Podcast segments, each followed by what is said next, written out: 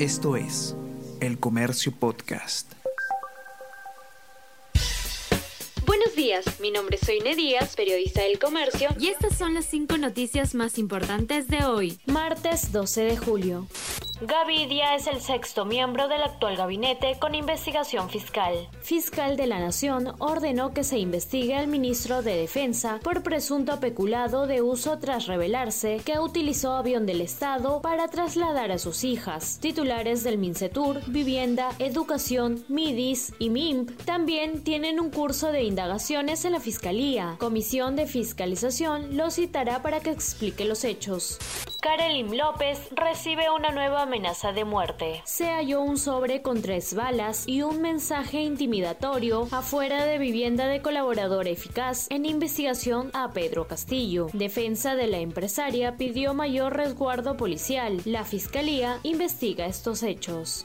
Advierten falta de capacidad técnica de la PCM para liderar la reforma de pensiones. Especialistas señalan que necesitará de un apoyo técnico, así como el aporte de quienes se encargan hoy de administrar los sistemas pensionarios como las AFP y ONP. Dólar llega a su pico máximo en seis meses. Tipo de cambio cerró ayer en 3 soles con 96 céntimos. Aumento se debe a expectativas por inflación en Estados Unidos, dicen expertos. Se espera tendencia alcista esta semana.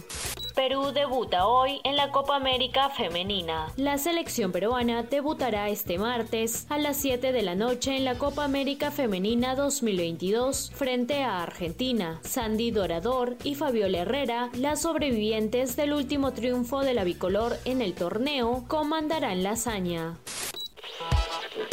Hola a todos, ¿qué tal? ¿Cómo están? Eh, espero que estén comenzando su día de manera excelente. Yo soy Ariana Lira y hoy tenemos que hablar del debate presidencial. Podcast Tenemos que hablar con Ariana Lira. Lunes, miércoles y viernes desde las 7 de la mañana. Entérate todo sobre las noticias más relevantes del panorama actual, nacional o internacional. Escúchalo en la sección podcast del comercio o a través de Spotify, Apple Podcast y Google Podcast.